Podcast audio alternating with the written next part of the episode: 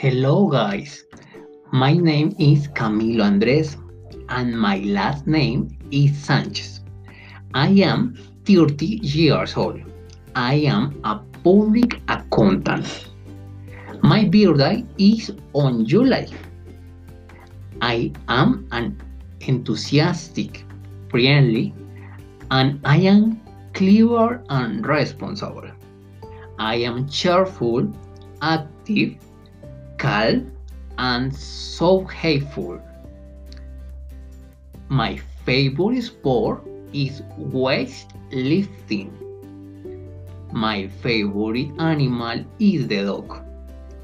My favorite color are black and blue.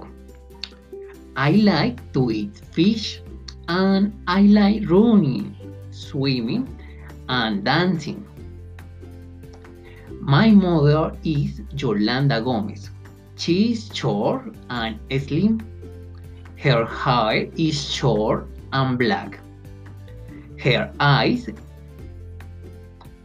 is small and she has dark eyes. My father is Antonio Sanchez. He is medium height and thin. He is bald. His eyes are dark and he has small eyes. I am from Colombia. I live in Bogota. My city is huge and very crowded, but absolutely beautiful. I live in a flat. It has two bedrooms. It is big, comfortable, and new. There is a dining room. There is a living room. There is a bathroom. There is a kitchen and the walls are white. Usually, I am wearing t-shirt, shorts, sport jacket, and sneakers. In my daily routine, I wake up at 7 o'clock on weekdays. I eat a cup of tea or coffee and two toasts for breakfast.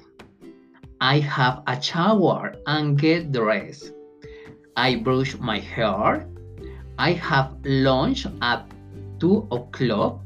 I eat a sandwich at the local cafe or the food I had prepared the night before. In the afternoon, I watch some TV and used to read a little before falling asleep. I do exercise and I am in good shape and I good health. I don't sleep well and I am often tired. I don't eat salad, but I eat fruit.